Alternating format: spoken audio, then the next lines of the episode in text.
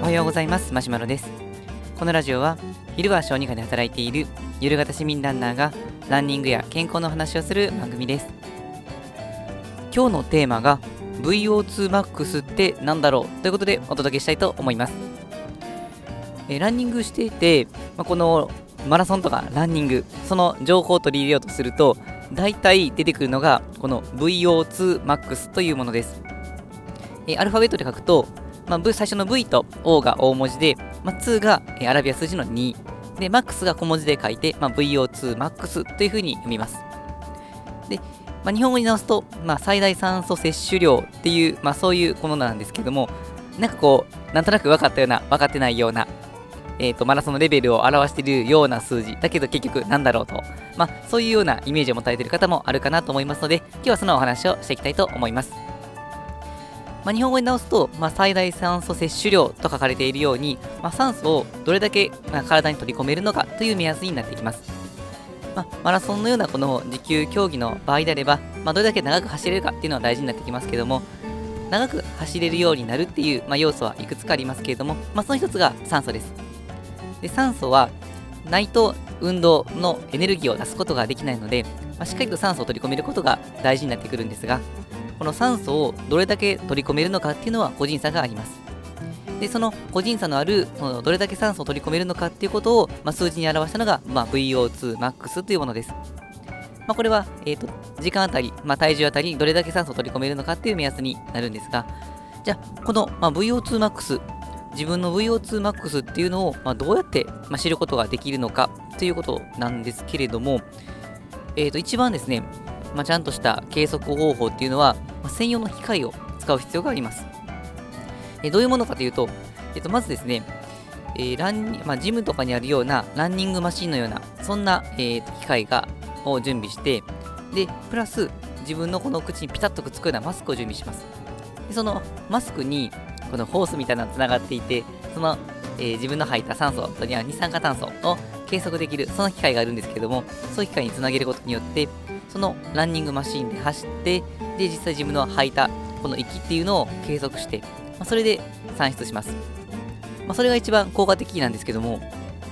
じゃそんな機械ってどこでもあるかっていうと、やっぱりそんなわけはなくて、まあ、あの、ジムにもあるわけでもないので、まあ、通常はそういう方法では、まあ、一番正確と言いながら測れないっていうのが現実です。そうすると、まあ、他にどんな方法があるのかということになってくるんですけど、まあ、簡単には、簡単にはというかですね、まあ、持ってればになるんですけども、まあ、僕も持ってるあのランニングウォッチであるガーミン、えー、ガーミンのですね、ランニングウォッチをつけていると、実はま自動で VO2max を計算してくれます。まあ、おそらく、ランニングしている時の、ま心拍数であるとか、その時のまペースっていうところからま算出してくれるんじゃないかなとは思うんですけども、まあ、自動で計算してくれるので、ま、非常に楽ですね。ただ多分なんですけど、あの、本当の VO2max よりかは、高めに出てくるんじゃないかなと思ってまして、まあ、あの、僕の VO2max、ガーミで計算されてるのが58出てくるんですけど、多分ですね、58もないと思うんですよね。おそらく体感で52ぐらいじゃないかなと思うんですけど、まあ、というあたりであの勝手に出されているので、まあ、便利で便利なんですけど、ちょっとこの、まあ、数字を上げすぎてるのかなっていうふうに思います。で、えっ、ー、とですね、他にですね、あのシャトルランとか、ヨーヨーイッタミンティングテストとか、まあ、いくつかあるみたいなんですけども、ただこの辺っていうのは、えーと、正確に測るような、あのあ距離を、走った距離を正確に測るようなものとか、あとその20秒間走ったりするんですけれども、そういうのを分かるようにするとか、ま、いろいろあったりするので、一人でやるのはなかなか厳しいのかなとは思います。で、もう一つ、まあ、比較的やれる可能性が高いかなと思っているのは、まあ、12分間走るクーパーテストっていうものです。で、このクーパーテストっていうのは、まあ、このフルマラソンを、とか、まあ、どれだけ走れるのかっていう、まあ、簡易の実力テストみたいな感じになるんですが、まあ、12分間全力で走ってみて、どれだけ走れるのかっていうものです。で、12分間走ってみて、まあ、この走れる、走った、まあ、距離で、まあ、どれだけの力があるのかってことを、まあ、見ていくんですけども、まあ、12分間って、まあまあ、ある意味、程よい距離というか、あの本気で走ろうと思ったら、まあ、しんどいけれども、ある程度の短距離というよりかは長めに走ることができるっていう、まあ、そういうものになっていくので、まあ、大体2、3キロぐらいはあの走れるような、そんな距離じゃないかなと思いますので、まあ、実力テストとしては、まあ、ちょうどいいのかなというふうには思います。